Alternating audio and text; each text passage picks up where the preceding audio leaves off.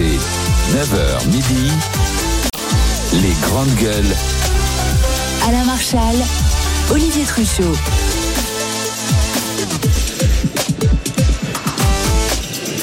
Les Gigi, les grandes gueules euh, au stand de la région des Hauts-de-France. Nous sommes toujours en direct de ce salon de l'agriculture, les amis. Passez Ça nous se voir. remplit, ça se remplit. Passez nous voir jusqu'à midi, c'est la DER. Euh, Aujourd'hui, on remercie encore la région des Hauts-de-France pour son, pour son accueil. Frédéric Farah, professeur d'économie, est avec nous aujourd'hui, tout comme euh, Zora Habitant, cadre de la fonction publique. Antoine Diers, consultant auprès des entreprises, nous accompagne.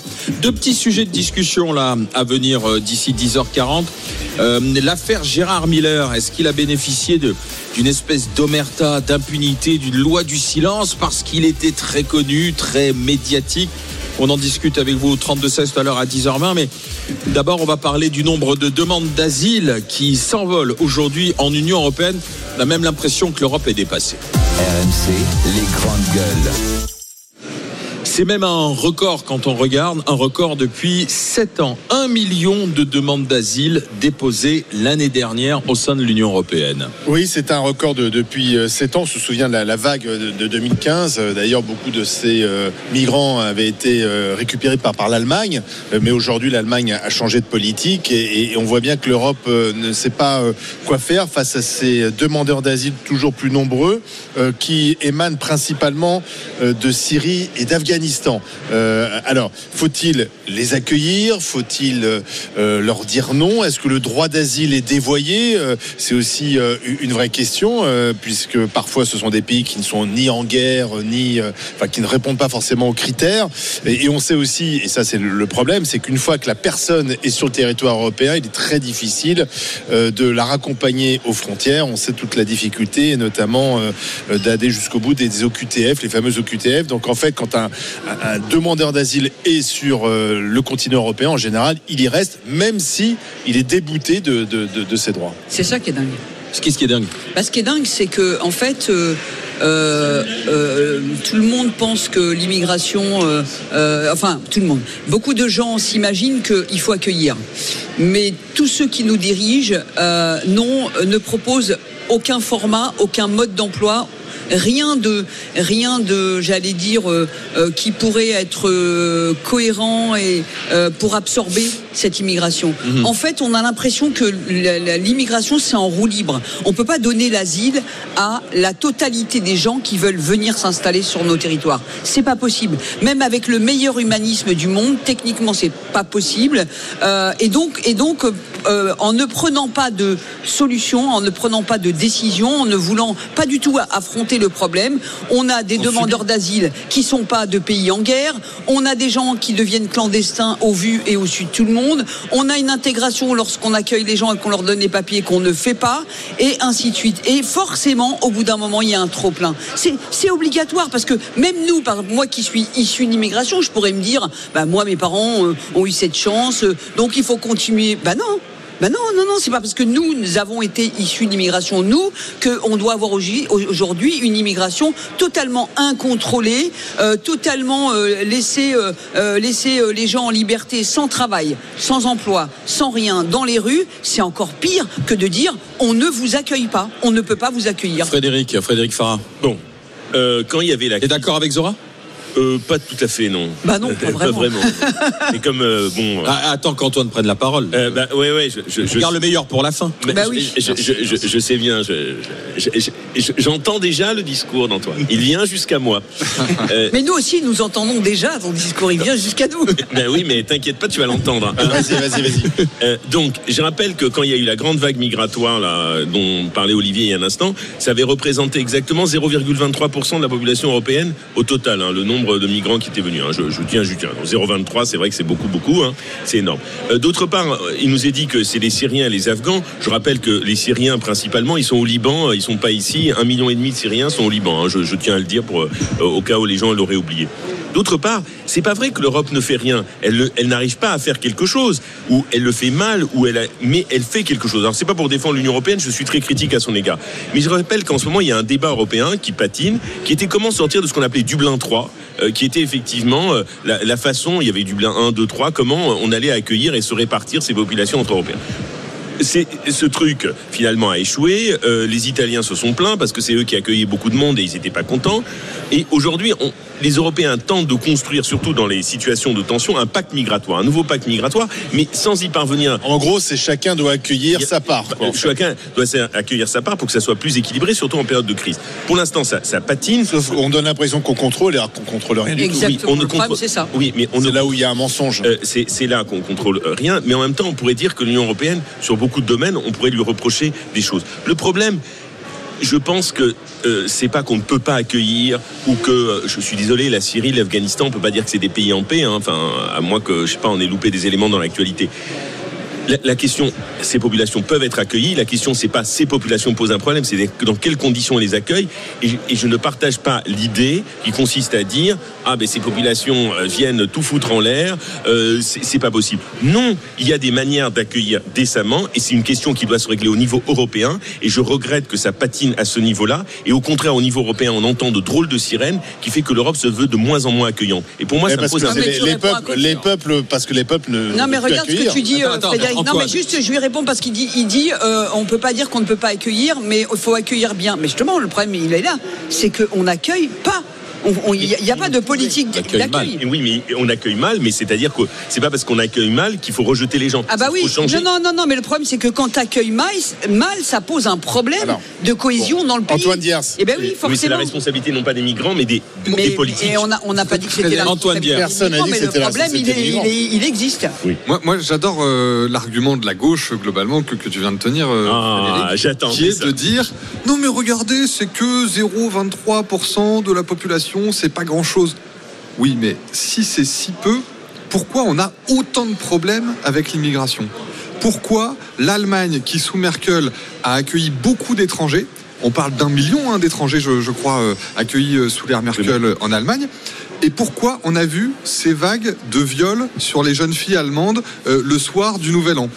Pourquoi on a... Non mais par des étrangers. non, mais par Laisse-moi finir, Frédéric. Je- je Pourquoi prie. les pays d'Europe du Nord, vous savez, cette belle, euh, ce beau socialisme d'Europe du Nord, euh, les Suédois, C'est fini, ils sont plus etc. socialistes depuis longtemps. Les Danois. qui, qui ont, les Danois qui ont accueilli. à Bah, les Allemands socialistes n'en veulent plus. Hein. Et en En ce moment, c'est un socialiste qui à la tête de la violent en cachette à outrance dans les Fini, salons, fini, violent dans fini, fini. Même les socialistes du Nord, même les démocraties euh, nordiques qui avaient les bras ouverts, ont fermé les bras, ne veulent plus d'étrangers parce que ça s'est mal passé. Euh, vous dites, on doit accueillir, etc. C'est vraiment le point où je suis en désaccord avec vous. On ne doit pas accueillir. Nous n'avons aucune forme de responsabilité, aucune forme d'obligation, pas, pas même morale. Et je souhaiterais qu'un jour, les peuples, les Français, mais l'ensemble des Européens, soient consultés. Et si on demandait Bah là, la aux habitants de notre consultation, c'est l'élection européenne. là. exactement là où je veux en venir. Si on leur demande, les gens disent arrêtons l'immigration. Alors, arrêtons l'immigration, c'est possible. Je ne veux pas entendre de discours non mais c'est pas possible, Antoine ne peut pas protéger les frontières. Un paquet de pays dans le monde parviennent à protéger leurs frontières. Nous, c'est parce que nous ne le souhaitons pas réellement. On pourrait mettre les choses en place. Non mais alors, juste deux choses. Tu es en train de me dire un truc que qui dit immigrant, qui dit immigré égale violeur. En fait, c'est ça ce que tu es en train de dire. Là, tu fais un raccourci. En non, non, mais ce que je t'ai non, mais ce c'est que ce tu me dis. c'est Non, que- je t'entends. attends, T'as été quand même assez vite sur les viols de Cologne. qui Non, ont voilà. tissé, ça c'est vrai. Attends, attends, attends. Non, mais tu ne peux pas résumer l'immigration, les demandeurs d'asile à des violeurs, euh, les violeurs il de y a Cologne. une sur. Est-ce que c'est vrai qu'il y a une surreprésentation des violeurs, des voleurs parmi euh, les étrangers Oui. c'est vrai. Oui. C'est avéré. Et donc c'est tout ce que je dis. Et du coup, ça, en fait pas une règle. Ça ne fait pas une je- règle. mais je t'ai- je pas. Qui, a- Si. qui a dit que c'était une règle Je n'ai jamais dit. Antoine, les, viol- les Antoine, étrangers sont violents. Je te dis Antoine, que les tu gens. laissé Attends. tellement entendre Ah ben, que je crois qu'on l'entend jusqu'à la porte de Versailles. Après, Frédéric, pardon, mais. Attends, attends, attends, je termine. Frédéric, ce que je te dis, c'est que les gens le voient. Tu peux tenter de nier, nier la réalité, mais les gens te disent stop à l'immigration. ce qu'on voit, ça, ce qu'on voit surtout, ça. par exemple, dans les rues de Paris en ce moment, moi, j'ai jamais vu autant de tentes à Paris. Oui. Jamais vu. Euh, sur les quais, euh, près de la rue de Rivoli, partout. Avant, c'était plutôt Porte de la Chapelle. Maintenant, ils sont sur les quais, ils sont partout. D'ailleurs, avant les JO, euh, ça, m'amuse parce qu'on voulait visiblement nettoyer tout, etc. Et pourquoi? Et ces, ces gens, ce sont des gens qui viennent d'ailleurs, euh, qui sont là, qui sont, qui vivent dans des conditions épouvantables, euh, qui vivent dans des tentes. On les laisse là, et après, on tient un discours. Ah, mais c'est bien de de les demandeurs d'asile. Ils sont En fait, clandestins. en fait, ils sont on- clandestins, on- donc on- forcément, on- ils sont on- en dehors de tout. En, en- en fait, on ils est sont en dehors des solutions En fait, il y a- y, beaucoup d'hypocrisie ou du cynisme, mais, Non, mais- euh, mais- on peut pas, on peut pas dire, mais si, si, il faut les accueillir et ces gens-là, on les retrouve dans des tentes. Tu euh, prends pas des invités non. si tu les laisses dormir sur le palier. Non, Mais ils sont pas invités, non, mais justement. je- Ah non mais Ils non ne mais, sont pas non, mais invités. Alors- alors. euh, j'ai- j'aimerais pouvoir juste un peu répondre entre les invités qu'on ne doit pas inviter et les violeurs potentiels. Bon, alors, bon, Sur représentation. Voilà. Alors, attends, Antoine, Antoine, je t'ai entendu avec euh, grand intérêt. Donc je vais juste. Ah, Mais voilà. ne caricature pas, c'est pénible, c'est tout. Oui, je te caricature pas. Si, si, si quelques T'as pas besoin. Sauf qu'il y a Déjà, non, non, le mais- débat est déjà assez compliqué. Sauf Mais- le débat est compliqué. Mais quelques petites piques en passant avec Eh amitié, oui, c'est toujours mais- Sauf que face à des pays, comme le disait Frédéric, comme la Syrie, comme l'Afghanistan, comme le Soudan, comme l'Érythrée, ça sera compliqué quand Mais même. Ou alors on met des frontières devant ces pays directement, ça va être compliqué euh, d'empêcher ces gens qui sont euh, sous les balles, dans la dictature et dans la misère, de se dire je tente le coup au péril de ma vie en m'endettant euh, à hauteur de 20 000, 30 000 ou 40 000 euros avec Mais des passeurs notre pour venir, responsabilité pour venir en, leur France, en Italie. peuvent venir. C'est à nous de dire qu'ils pourront pas venir. Non, et mais- ils ne se mettront plus sur ils- le chemin, ils se mettront plus en danger. Non, mais juste. Ils, ils se Non, mettent en danger Ils, parce ils- que ils vivent, ils vivent. leur espoir est plus fort que tout. Voilà, ils vivent dans le danger, ils vivent dans des menaces euh, permanentes pour leur vie, pour leurs femmes, pour leurs enfants, pour eux-mêmes. Euh, C'est une réalité. Ça, c'est un fait. Le problème, la question, c'est oui, il y a du cynisme à mal les accueillir. Oui, euh, il y a une question qui se pose et qui se pose à nous, c'est de savoir effectivement comment faire pour accueillir ces gens dans des conditions dignes et ne pas avoir d'un côté un discours moral et ensuite mal les accueillir. Non, non, Sauf que quand il y avait la gauche au pouvoir, on n'y arrivait pas. Voilà. Aujourd'hui, on n'y arrive sûr. toujours pas. Mais- mais- mais et je- euh, mais- et on, on est tous euh, aux abords de Paris. Moi, quand je vais vers euh, l'Italie, et tu connais l'Italie, vers la, la, la frontière, C'est pareil. euh, c'est pareil. Mais Donc, je- on, est face à un truc qui est, qui est, qui est morale, insoluble aussi aujourd'hui. Regarde, pas. même Rishi Sunak au, Royaume-Uni, Mm. ils disent bon voilà, il va, il va falloir dire stop à un moment. quoi. C'est J'entends ça. il y a une espèce de principe de réalité qui est en train de rattraper Mais tout le gouvernement. Frédéric, parce que tu es toujours sur le postulat qu'on doit accueillir. Non, on Mais ne alors, doit je- pas je- accueillir. Alors, attends, attends, Frédéric, si tu permets, Oui. je, je voudrais qu'on aille au 32-16 avec Dirceou, qui est avec nous. J'espère que je prononce bien son, son nom. Bonjour, Dirceou. Oui, bonjour à tous, ça va Ouais, c'est très Bonjour. bien, je le prends, la, la prononciation est bonne. Ah, ça va. Alors, vous, vous êtes arrivé d'où? Du, du Brésil, c'est ça? Oui, en fait, je suis arrivé, euh, ben, c'est une, euh, euh, le chemin que j'ai parcouru, c'est, je suis arrivé en France euh, parce qu'on m'a proposé un travail. Euh, je suis franco-brésilien, ma maman elle est française. Je suis arrivé en 2014 parce qu'on m'a proposé un travail. Et là, depuis que je suis arrivé en France, étant aussi un Français, j'ai dit, écoute, la France c'est merveilleux. Moi, je, je, je reste en France avec toute ma famille. Mais c'est un schéma complètement différent de ce que l'on voit aujourd'hui avec les, les pauvres immigrés qui rentrent en France euh, euh, et qu'on les fait subir des, ben, je dirais, euh, on, dit ah ils sont euh, ils sont euh, exposés à des atrocités dans leur pays. Non mais tu, il faut se rendre compte que quand on, on fait rentrer quelqu'un qui vit dans un pays qui est dans les 38 degrés, le mec il vient, il reste dans des tentes à moins 2 euh, au milieu de Paris et il voit tout le monde qui passe à côté, qui, qui pratiquement les ignore, ben, les mecs ils deviennent fous et on Mais- commence Non, mais à ça, voir des est choses C'est pour ça, hein. qu'Antoine dit aujourd'hui, il faut dire stop, il faut arrêter, quoi. Et, et puis surtout, il n'y a Ben- que des hommes hein, dans ceux qui arrivent, donc on n'est pas dans une logique de mise Il y a à l'abri. beaucoup d'enfants à la Ils, ils rue. ont, Non, ils ont le- oublié les le femmes et les enfants chez eux, hein, souvent. Beaucoup de minorités. La France, Oui, elle oui, était oui, vue oui. comme un ascenseur social. C'est fini. On a, euh, les Français eux-mêmes, ils n'arrivent pas à avoir accès à ce qu'ils doivent avoir accès. Euh, on, on imagine si on fait rentrer des personnes là où j'habite. euh, on commence à voir des mendiants, des personnes qu'on que on voit que c'est clairement des immigrants qui sont rentrés dans des conditions que je ne connais pas. Et je vais pas dire qu'ils sont rentrés illégalement parce que peut-être je dirais une énorme connerie. Mais je pense qu'on voit des choses qu'on voyait ici dans le 78 euh, à Rambouillet. On voit des personnes, euh, des immigrants qui sont partout au milieu de l'hiver en train de, de mendier de, de, de- de- des Mais, aliments. mais vous dites ce que marchés. disait. euh, c'est oui, c'est c'est exactement ce que disait Zora il y a oui, c'est quelques minutes, l'hypocrisie Dirceou. française en fait. C'est euh, la- la morale, c'est faut accueillir, et ensuite derrière il y a une totale Oui, soyons de- humanistes. Oui. Mais attends, et malheureusement, Non, ça se passe pas bien. que- Non, mais Il y a- il y a ceux pas qui donnent des leçons. Zora. Non, mais il y a un donnent- droit d'asile. Oui, il y a un droit oui, d'asile. Nous mais accueillons ça, au titre de l'asile. Mais euh, euh, tout ce qui doit rentrer dans le cadre de l'asile, nous accueillons, nous hébergeons. Ceux qu'on voit dehors, ce sont des clandestins, Oui. des gens que nous Oui, n'avons pas invités. sûr, Donc Nous on devrait les renvoyer aucune- chez eux. Voilà. Et, nous n'avons aucune forme de responsabilité à les loger, à les nourrir, puisqu'on ne les a pas invités. Mais totalement. Mais et donc l'hypocrisie, C'est où chez eux? C'est où chez eux en Tu, fait tu sous-entends qu'il y a un grand, une grande foule d'apatrides qui n'auraient pas de patrie, pas de papier. Non mais en fait, complètement non mais en faux. fait, tu, penses qu'en fait, ce a sont des- des, il y a- il y a ce des sont des Frédéric, Frédéric. Non, en attends. guerre. En fait, ce sont des, individus qui étaient tranquillement chez eux. Ils ont pris un catalogue des allocations euh, euh, sociales diverses et variées. Ils ont dit là c'est mieux, là c'est moins bien. Bon, on prend l'avion, on prend le bateau, euh, on prend ses pieds, on y va. Et ils ont ils ont fait une sorte de marché social euh, et de shopping social. Et ensuite ils sont venus là et ils ont essayé de. Non, mais le de- Maghreb, Frédéric, c'est en guerre. Est-ce que le Maghreb est en guerre?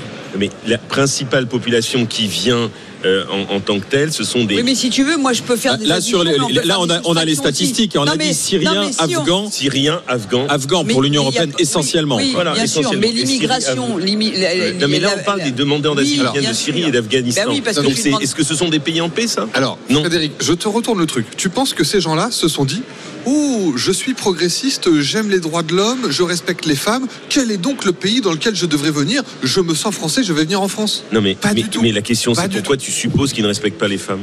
Mais parce On que c'est ce qu'on voit. On a un décalage culturel profond avec toute une partie d'étrangers qui arrivent dans notre pays. Ce qui cause des situations d'insécurité majeures pour les Ça, femmes. Dans tous les cas, dans on les a, on a, je remercie Dirceu d'avoir été avec nous euh, Après, pour, alimenter cette hein, tu peux- discussion. tu peux on a ce chiffre donc là qui est donné officiellement par, euh, par l'Union européenne, par l'agence de l'Union européenne pour l'asile. Et on entend aussi ce que dit euh, Jordan Bardella, le président du Rassemblement national. Selon lui, d'ailleurs, cette élection européenne, ce sera, oui ou non, un référendum. Ce sera un référendum sur euh, l'immigration. C'est ça qui va motiver les gens à aller voter. On verra puisque le scrutin est début juin. Euh, merci à Dirceu d'avoir été dans, dans les GG, dans les grandes gueules. Euh, dans un instant, tiens, Olivier Truchot vient de se lever. Il a filé juste à côté du stand de la région des Hauts-de-France. Alors il va faire l'exercice de la du cheval, de la monte. Ah, On va voir, on va, on suivre ça. Ah puis alors tu sais, c'est avec Anaïs Sainz, nos productrices, qu'elle est une cavalière Ah ouais. émérite. Donc ils sont partis tous les deux. On sera en direct dans un instant, on va suivre ça. Et puis on évoquera aussi, on parlera de l'affaire Gérard Miller. Soi- 60 témoignages contre le psy médiatique avec le même mode opératoire qui revient. Je sais pas, l'hypnose chez lui, son cabinet, des jeunes filles qui ont été agressées dès l'âge de, de 17 ans. Alors il y a la présomption d'innocence, bien sûr, mais on entend un avocat des plaignants dire, attendez, toutes ces années, là, sans que personne ne dise rien, il y a quand même comme un problème. Parce qu'il y a eu de l'impunité, une loi du silence. Au 32-16, on en parlera avec vous, avec Antoine, Frédéric et Zora. RMC, 9h midi, les grandes gueules. Alain Marchal, Olivier Truchot. Il est parti. Dans les allées. Les GG, les grandes gueules en direct euh, du stand de la région Hauts-de-France. Nous sommes là jusqu'à midi. C'est notre DER au Salon de l'Agriculture. Nous sommes euh, au Hall 7, au pavillon des régions. Euh, venez nous voir, venez discuter avec, avec les GG, avec les grandes gueules. On prend le temps là. On va prendre le temps de se rencontrer pendant la pause pub juste après. Mais avec Frédéric Farah, professeur d'économie, Zora Habitant, cadre de la fonction publique, avec Antoine Diers, on va retrouver le duo infernal Anaïs Sainz et Olivier Truchot. Ils sont à quelques, à quelques mètres d'ici. Voilà. Et alors, Olivier est monté Zorro est et, arrivé. et ouais, et sur un cheval. Et ça, je dois avouer que c'est assez inhabituel et j'ai pas l'impression qu'il soit très à l'aise. Oui. Il est où, là? Je suis parfaitement à l'aise parce que je suis sur ce magnifique cheval qui s'appelle Colorado. C'est un cheval euh, du Nord, bien entendu, de la bête somme de la race euh, Hanson. C'est une race qu'on trouve uniquement en, bête somme. Regardez ce, cheval d'ailleurs qui est plutôt euh, de, la couleur de la bête somme, c'est-à-dire couleur sable, et qu'on peut donc monter parce que visiblement il accueille les débutants comme moi ou les confirmés. On peut se balader sur la bête somme. C'est l'un des plus beaux endroits de, de France. Si vous ne connaissez pas, je vous le conseille. C'est pas trop loin de la région parisienne hein, pour ceux Alors, qui y sont a en région Anaïs parisienne. qui- Voilà, donc euh, je suis avec Anaïs et on connaît son amour des chevaux. Euh, tu peux, tu cheval, tu peux moi, faire, euh, tu peux galoper, faire si quelques mètres avec Je peux vous rejoindre peut-être au galop? Ah oui. Allez, quelques mètres. Allez, vas-y Anaïs, on avance. Voilà. Voilà, tranquille. Et c'est vrai qu'il fait bon aujourd'hui pour aller dehors. On est bien là, pas du tout de vent. Et donc, euh, Oh, puis alors, écoute, Allez, j'ai l'impression que tu as fait ça toute ta vie, que tu es né périph. sur une On va essayer de prendre le périph. Bon, bien sûr. Bien sûr. Ah, mais écoute, Euh, quelle aisance. Donc là, on va aller donc porte, euh, porte de Versailles. et on s'en va là. Voilà, il est magnifique ce cheval. Alors, il n'est pas très très grand. Euh, c'est la particularité de, cette race, c'est ce qu'on m'a expliqué. Euh, et donc, si vous voulez vous balader à cheval, ben, vous prenez un Hanson comme moi et vous pouvez vous promener euh, sur, euh, sur la baie de Somme. Mais peut-être que- d'ailleurs que- qu'à Paris. hein. Peut-être qu'effectivement, tu es en train de donner des idées à la mairie de Paris, qu'un jour on pourra, on ne circulera qu'à cheval. On enlèvera les chevaux vapeurs pour, Avec euh, cheval libre, pour on les équider un et, on sera sur le périph' à cheval. Mon cher Olivier, c'est une démonstration éblouissante. Dommage Ouais, ah oui, que on est impressionné, les, les hein. Jeux de Paris, les, les Jeux Olympiques soient si proches parce que je pense Oui, que tu aurais pu te qualifier. Hein. Ah bah oui. Et puis il aurait pu mettre une top. petite tenue de jockey, une Bah, casaque, Peut-être que un je pourrais truc, participer à un concours d'équitation ici parce qu'il y en a au, au salon. hein. Ah bah, je, Oui. tu, tu es très bien parti. Bon, on, Non, non, on- naturel. on- on attend que tu On va reviennes. tout de suite le- Euh, avec euh, avec les GG. Merci pour cette démonstration probante, Euh, Frédéric, euh, Zora et euh, Antoine. On va évoquer le cas Gérard Miller maintenant. RMC, les grandes gueules. Euh, Il y a alors à la f- l'enquête de- du magazine Elle, c'est eux qui ont sorti l'histoire Gérard Miller. On a euh, envoyé spécial aussi qui a diffusé des, des témoignages. BFM TV aussi qui a recueilli le témoignage de Aude. Elle raconte en 2001, elle avait 17 ans, comment elle a été agressée, violée par Gérard Miller? Brasse. J'ai souvenir de moi sur ce lit. J'ai le souvenir euh, qu'il en, qu'il en baisse, qu'il baisse son pantalon, qu'il sort, euh, qu'il sort son sexe. Il me met son sexe dans la main pour me demander de, de masturber. Et il le met dans, dans, dans ma bouche pour, euh, pour lui faire une fellation. Et je suis à ce moment-là euh, complètement bloquée euh, dans mon corps. Je trouve que cette image du cauchemar où vous pouvez pas bouger, c'est ce qui était le, le plus parlant. J'avais pas d'autre choix en fait. Je n'avais pas d'autre choix. Donc on a le témoignage de Aude et ce qui est alors bien sûr il y a la présomption d'innocence, il y a des enquêtes qui sont en cours, certaines seront peut-être euh, prescrites, c'est la prescription qui jouera, mais le, le, point commun, le fil qui relie toutes ces euh, toutes ces enquêtes, tous ces témoignages plutôt, faut être précis. C'est le mode opératoire, c'est-à-dire que toutes ces jeunes femmes, femmes racontent à peu près la même chose, la manière dont il l'aborde, il y a l'hypnose, il y a le domicile, il y a le faites-moi confiance. Gérard Miller lui-même a, a reconnu euh, des relations et parfois euh, euh, avec le, le, le côté même qu'il se rendait pas autorité qui se forcément rendait pas forcément autorité, compte, etc. Mais aujourd'hui, Hier sur BFM TV avec Olivier, nous avions une avocate qui disait on est encore en train de recueillir des témoignages et ce qui revient, c'est le fait que dans les témoignages, on dit mais pourquoi personne n'a rien dit? Alors est-ce qu'il y a une impunité, une loi du silence autour du cas de, de Gérard Miller? On s'interroge franchement, 32-16, pour en parler avec les GG. Antoine Diers. Moi, ça m'inspire euh, une réflexion. Quand est-ce qu'on va faire le procès de la gauche mitterrandienne? Qui, euh, notamment au travers de euh, cette façon de, de voir les relations hommes-femmes, euh, se- C'est-à-dire d'une génération post-68 arde, c'est Oui. ça, ou 68 arde Moi, Où j'appelle il ça la- interdit d'interdire, non, c'était non, la liberté. J'appelle ça vraiment la gauche mitterrandienne. C'est-à-dire que toute cette génération euh, de gauche pleine de bonnes valeurs euh, qui ont été là avec Mitterrand, les SOS racisme, etc. On Là, on se parle rend d'un compte- homme Mais je vois surtout. pas le non, non, rapport. non, non, mais il y en a beaucoup. Euh, lui, lui, il était parti- non, mais- particulièrement bien implanté dans ce milieu-là. Mm. Euh, Souvenez-vous de c'est Camille Kouchner, je crois, etc., euh, euh, qui raconte aussi euh, le même genre de milieu, etc.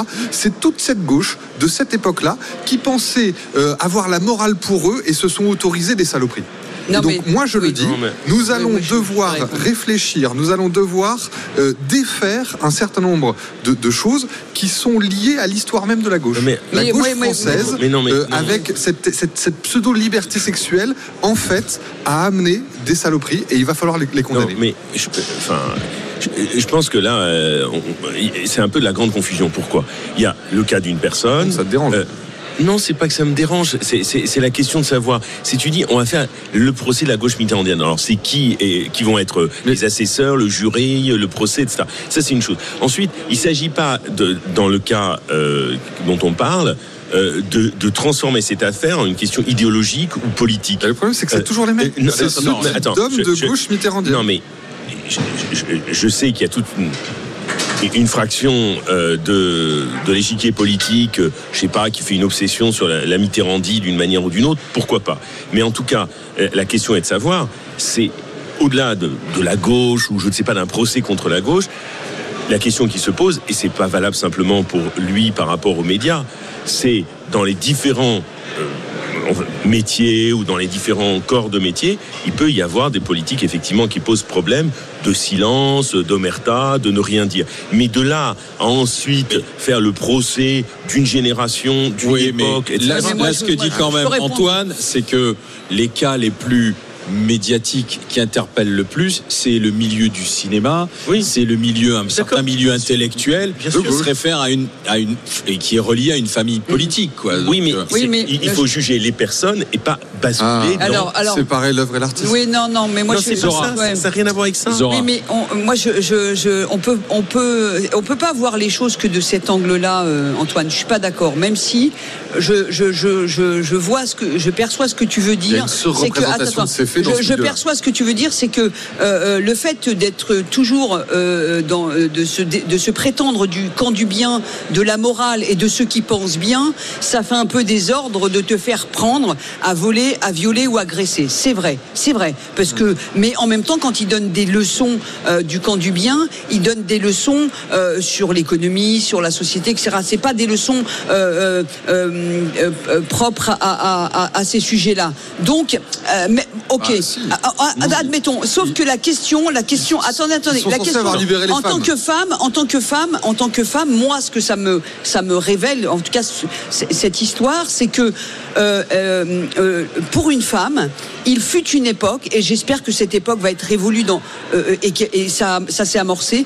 Pour une femme, euh, toute agression sexuelle, suggestion, euh, euh, qui est viol ou pas, euh, il y avait toujours ce sentiment euh, euh, que fallait rien dire parce qu'on était coupable, parce que c'était quelque chose d'établi chez les hommes. Dans les milieux bourgeois, c'était pareil. euh, À l'église, c'est pareil. Enfin, toute une société euh, a, a- a fait que les femmes devaient se la fermer euh, à chaque fois qu'elles étaient euh, euh, soumises à, à- à cette agressivité des hommes, et en tout cas cette euh, perversité des hommes. C'est général. C'est tout un monde qui est en train de s'écrouler. Il se trouve que le monde, l'univers de la gauche, l'univers de cette gauche bien pensante et propre sur elle, Mhm. celle qui donne des leçons à tout le monde, eh ben n'est pas épargnée. Et c'est plutôt une bonne nouvelle. Non Elle pas est pour surreprésentée, Attends, attends, cette gauche. Oui, mais non, mais c'est pas n'est pas épargné. D'accord, mais- T'essayes d'amenuire le sujet. mais non, j'amenuise pas parce que pour les femmes c'est violent. Je veux dire, que, ce que que je te tu dis. te fasses agresser par euh, le Pékin du coin ou par euh, l'homme politique ou par celui qui a fait du cinéma, ce que peut ressentir une femme, c'est extrêmement violent. Mhm. Donc, si tu veux, je n'ai pas envie d'oublier la victime. Donc, ce qui est intéressant aujourd'hui, Je vais te donner ce qui est intéressant aujourd'hui, toi, tu, toi, tu ramènes tout au niveau politique. Je pense- Moi, je pense qu'il je faut pense- ramener à la question de la condition de la femme et du rapport à l'homme dans ces questions-là. C'est important. Je pense à un certain nombre de mes amis euh, qui aujourd'hui sont des femmes de, de 60 à 70 ans, avec qui j'ai milité, etc. L'omerta, elle est qui me, qui me Elle est partout, que à cette époque-là, euh, il y avait une espèce de solidarité féminine où on se disait un tel il est dangereux, reste pas avec lui. Euh, elles me racontaient comment euh, elles ont pu euh, taper sur la main d'un patron qui mettait une main aux fesses, etc. Il était de gauche? Il- il- je sais pas s'il était de gauche. Non, mais juste Je pour qu'on sache. hein. Non, non. Et ce que, ce que, ce que j'ai- et euh, tu, tu vas voir où je veux en venir. Tu vas voir où je veux en venir. Mais je C'est te que, vois déjà à 300 précisément, mètres, là. Il y a euh, des femmes de cette génération qui savaient dire non, qui savaient euh, taper sur la main en disant eh, bas les pattes. Et là, je pense qu'on est parmi les victimes qu'on voit chez des femmes qui, très jeunes, très fascinées par cette gauche, par euh, l'aura morale que pouvaient représenter tous ces hommes euh, installés dans la Mitterrandie, etc., se sont laissés avoir par ça. Et donc je pense vraiment que le sujet est lié. Il y a des femmes qui étaient en mesure de dire hey, stop, bas les pattes, même il y a 40, 50 ans, et il y a des femmes qui étaient subjuguées par euh, cette autorité morale Mais de gauche. non, mais non, Non, non. mais non. Mais tu je- prends un grand patron, tu prends un grand patron euh, qui a du pouvoir et qui a de l'aura, etc., et qui se permet dans une entreprise ce genre euh, de pratique.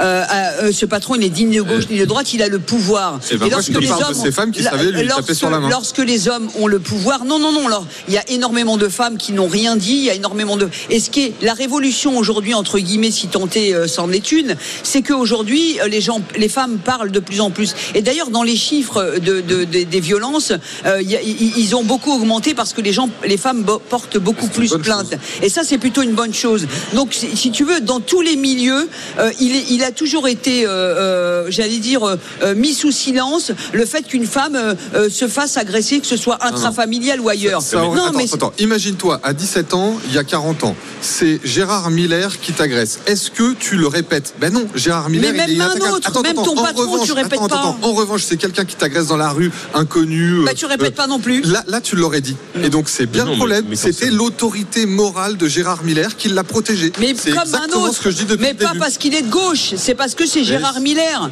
C'est ça que. Non, mais Antoine dit parce que t'es de Gé- gauche, t'es protégé. Non, c'est pas Gérard ça. Miller, il était, il avait cette autorité morale parce qu'il Mais était comme de d'autres, gauche, parce comme qu'il était d'autres, à la télé. comme d'autres. C'est- c'est- tout est lié. Comme d'autres. Alors, je ne sais pas si c'est parce qu'il était de gauche. Voilà, exactement. Mais c'est la question. Je suis descendu Mais du c'est le personnage. Mais C'est le personnage. Mais c'est parce qu'effectivement, il avait une autorité morale et médiatique. Voilà. Après, quand De même, ça interroge sur le côté euh, gauche. Moral. Non, Gauche le, moral. Le, le gauche moral. Voilà, mais ça, je suis d'accord. C'est la morale. Parce que Gérard Miller, pendant 40 ans, Ah, mais il a sur fait tous les que ça. plateaux télé, Il a fait que ça. lui, l'ancien maoïste, Non, mais vous savez- nous, expliquait, Ouais. nous expliquait ce- le camp du bien, le camp du mal. Mais vous savez ce qu'il a dit hier Voilà. dans Envoyé spécial Il a dit un truc de dingue quand même. Il y a, il y a eu un replay sur, ce qu'il a dit il y a plusieurs années. Il a expliqué le pouvoir de l'hypnose et ce qu'on pouvait faire Hmm. de manière simple et facile. C'est-à-dire que le gars t'explique qu'il a une technique pour faire ce qu'on veut des gens. Je peux lui demander de faire ça, je peux lui demander de faire ça. Donc il était en train d'expliquer comment il, il avait, il faisait son mode opératoire. Et c'est vrai, ce qui est insupportable, et on l'a eu sur le plateau des grandes gueules, Gérard Miller, qui donne des leçons à tout le monde et qui voudrait éradiquer la pauvreté sans faire lui-même Mm. un seul effort. Donc c'est un personnage absolument abject. C'est quelqu'un vraiment euh, euh, repoussant à ce niveau, au niveau de ses idées. Oui, parce que c'est quelqu'un qui a passé son temps pendant 40 ans à, à donner des leçons aux autres et qui finalement on découvre que le type il avait, euh, il a un palmarès d'agression sexuelle absolument incroyable. Attention, il y a la présomption Non, mais je non, rappelle. Il y a les bien sûr, témoignages, bien a sûr, les bien sûr, mais quand tu as une personne qui commence à parler de 20, 100, 50, bon, ça commence à interroger. C'est-à-dire que le, le gars, il est, il est quand même pas euh, vraiment tout propre. Mais voilà, ce qui pose question, c'est quand ces gens, et alors pire, parce que ces gens-là, sur euh, justement l'émancipation de la femme, sur le patriarcat qui me concerne, etc., Oui, ont tenu des discours. voilà, ont tenu des Mais discours et étaient capables et, et ont été capables de, de, de, de considérer que certains n'avaient pas droit à l'émancipation au regard de leur origine et de leurs conditions, mais que pour eux c'était open Alors, bar, c'était même plus de l'émancipation, c'était autre chose. Parce que ta Donc, petite euh, phrase, justement, de dire aujourd'hui, c'est le symbole aussi d'une gauche, d'une gauche mitterrandienne. Quand on regarde tous les cas, euh, toutes les personnalités dont on parle, c'est l'intelligentsia de gauche qui a toujours Mmh. été euh, dans, la, dans, dans son entre-soi protégé. Ça fait réagir. On va en discuter avec vous, le cas Gérard Miller, présomption d'innocence, 60 témoignages quand même. Quand même. Et ça continue, nous a dit une avocate euh, hier. Est-ce qu'il y a eu effectivement une loi du silence? Parce que c'était la bien-pensance, parce que c'était les milieux de gauche À tout de suite. RMC, 9h midi, les grandes gueules. Alain Marchal, Olivier Truchot. On va reprendre notre discussion euh, sur le cas Gérard Miller avec Stéphane dans un instant. Stéphane, je vous donne encore euh, quelques instants de patience avec euh, Frédéric Farah, avec Zora Habitant, avec Antoine Diers, avec Olivier. Le temps pour nous d'accueillir Christian Brabant, qui est fondateur de la confiserie L'Atelier Lys à Stenberg dans le Nord, puisque nous sommes au Salon de l'Agriculture, au stand de la région des, des Hauts-de-France. Et il est venu avec des, euh, des petites sucreries. L'ami Christian, bonjour. Bonjour, bonjour à tous. Qu'est-ce que vous nous avez apporté, Christian? Alors là, je vous ai amené euh, deux boîtes, des sélections gourmandes des Hauts-de-France, avec une version euh, plus Nord-Pas-de-Calais et une version plus picarde, Mhm. et hum, des carabistouilles et des nougats des Ducasse. C'est quoi les carabistouilles? Ah, les carabistouilles, c'est un caramel, alors euh, on dit Mou. que c'est le meilleur du monde, et c'est un... Caractère, voilà, il est tout à fait là. Voilà. Que l'on a concocté là dans, dans nos cuiseurs et euh, qui est à la base un caramel de beurre salé dans lequel on est venu ajouter quelques spécificités régionales et notamment euh, on a concocté une euh, compotée de baies d'argousier, quelques, euh, quelques épices et puis euh, des fibres de chicorée. Ah oui, c'est- ah, c'est bon ça. Ah oui, oui. Je Alors, c'est bon. C'est très bon. Mais hein. tu connaissais toi le régional de l'étape, Je toi le, gars de Dunkerque. euh, Alors c'est excellent. la carabistouille. Ouais. Mais euh, moi qui fais souvent l'aller-retour entre Paris, Lille et Dunkerque, je passe pas loin de, Stenberg euh, régulièrement. Donc maintenant, je sais qu'il y a ça là. voilà. Stenberg, c'est près de Lille? Oui, c'est à un quart d'heure de Lille à peu près. Eh, J'aime bien parce qu'en Tu fait. prends la 25. Mais alors pourquoi c'est passé dans, dans, dans, dans, dans les expressions courantes Arrête de raconter des, des carabistouilles. euh, C'est c'est ça qui est marrant. c'est- Du coup, votre, votre caramel, c'est pa- c'est passé dans le langage courant. quoi. Voilà, tout à fait. Enfin, c'est plutôt moi qui l'ai emprunté au langage courant. hein. D'accord. Parce que ces, ces expressions euh, qui sont souvent assez anciennes et, et que souvent nos parents ou nos grands-parents euh, nous ont euh, nous ont inculqué en quelque sorte, eh bien, euh, ça fait partie du, du paysage euh, linguistique de, de- de Alors, notre région des Hauts-de-France. Vos gourmandises ont 20 ans, comme les GG. Euh, Ah, c'est un bon anniversaire. Voilà. Bon anniversaire. C'est sympa comme tout. Oui. Vous êtes en plus le sosie officiel de Bernard Ménez, alors. Alors, dans la région. euh, il, paraît que je ressemble à beaucoup de gens. J'ai une tête assez passe-partout. ça a des avantages. Et, et donc, si on, si on veut passer, euh, si on veut passer vous voir, donc c'est à. C'est à Steinwerk. Déjà, c'est sur le salon d'agriculture au stand des Hauts-de-France. Ah oui. Vous êtes là. Et euh, c'est à l'atelier d'hélice. Merci Christian. Y a pas merci, de quoi. Merci d'être passé voir euh, les GG, passé voir les grandes Merci, gueules. Christian. C'est bon, là, tout le monde a dégusté, tout le monde a goûté. délicieux, hein, Parfait. franchement. euh, C'est pratique le caramel pour continuer à parler dans les grandes gueules. ouais. Euh, on va reprendre Ils notre sont fondants, c'est Oui, vrai. vrai. Ouais. On va reprendre notre discussion euh, sur le cas Jean Milan avec Stéphane. Bonjour Stéphane. Merci euh, d'être avec nous en direct dans, dans les GG. Stéphane, vous vouliez réagir à- à- aux propos d'Antoine Diers Oui, bonjour à tous et bonne dégustation. Euh, Bonjour. oui, je, voulais, Bonjour. je voulais réagir parce que j'ai été euh, assez choqué des propos dans le sens où il y a une confusion en- entre les méfaits de, de- de certaines personnes de pouvoir et qui dirigent. Il se trouve qu'il y a 40 ans, 30 ans, elles étaient plutôt de la gauche mitterrandienne, mais moi qui à cette époque-là étais jeune, je me souviens que les scandales de l'époque touchaient des gens plutôt de droite et je trouvais assez stupide de dire que c'était symbolique des personnes de droite. Il se trouve Ouais. que ces problèmes sont symboliques des personnes de pouvoir parce que elles Oui, ont bien sûr. ça. Mais bien sûr, vous avez raison.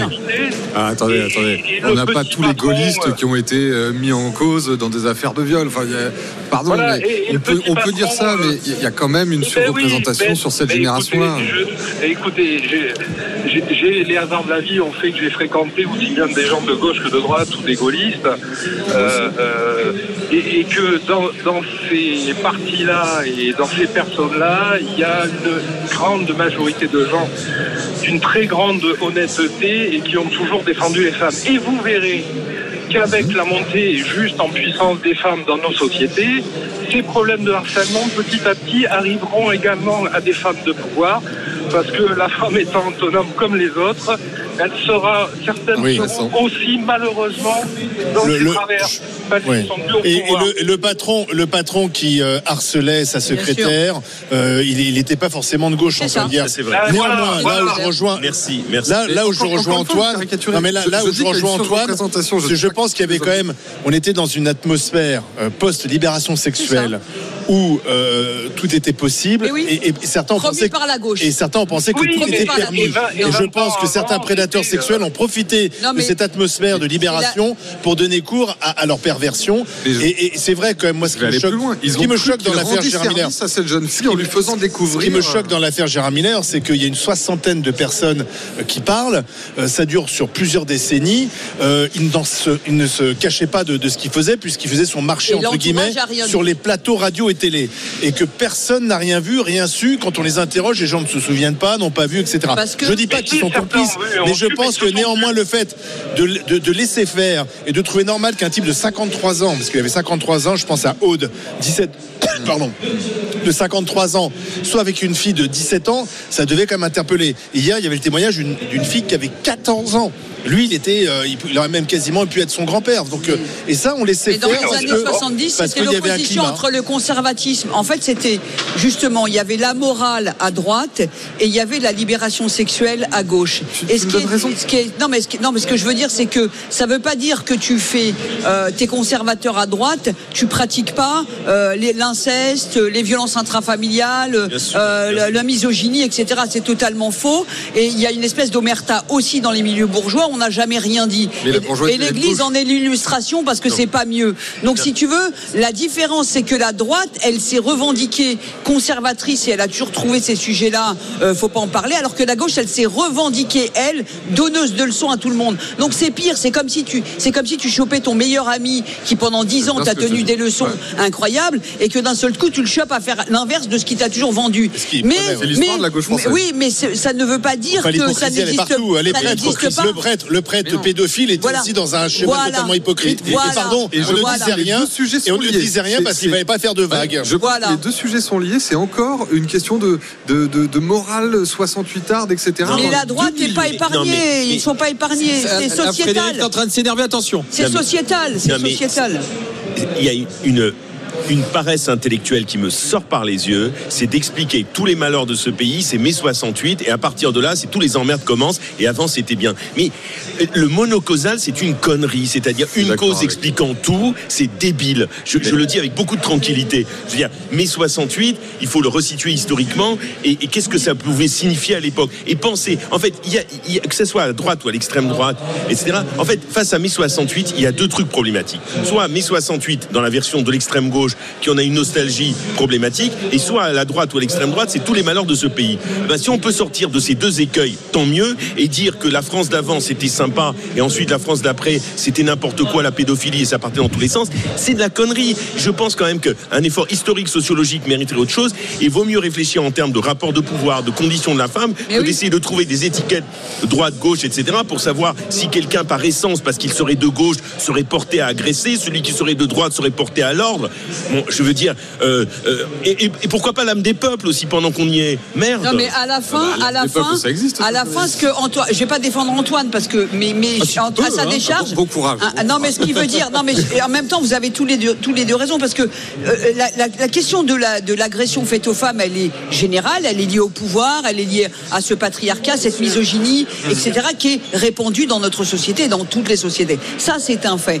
La seule chose que qu'on peut mettre en exergue, c'est quand tu as des gens qui ont donné des leçons en permanence, en prenant l'espace politico-médiatique et en disant nous sommes le camp du bien, nous pensons bien et tout ce que font les autres c'est de la merde. Donc c'est juste ça. Le reste, tu as totalement raison. Euh, je suis d'accord avec toi. Je suis d'accord avec toi. Alors, je remercie donneur- Stéphane d'avoir été avec donneur nous. de Attends. leçons est un problème. Voilà. Je voudrais qu'on ça. écoute Marc qui est avec nous, qui est directeur d'association dans la Comme rénovation, qui, nous appelle leçons, de l'Ariège. Bonjour Marc.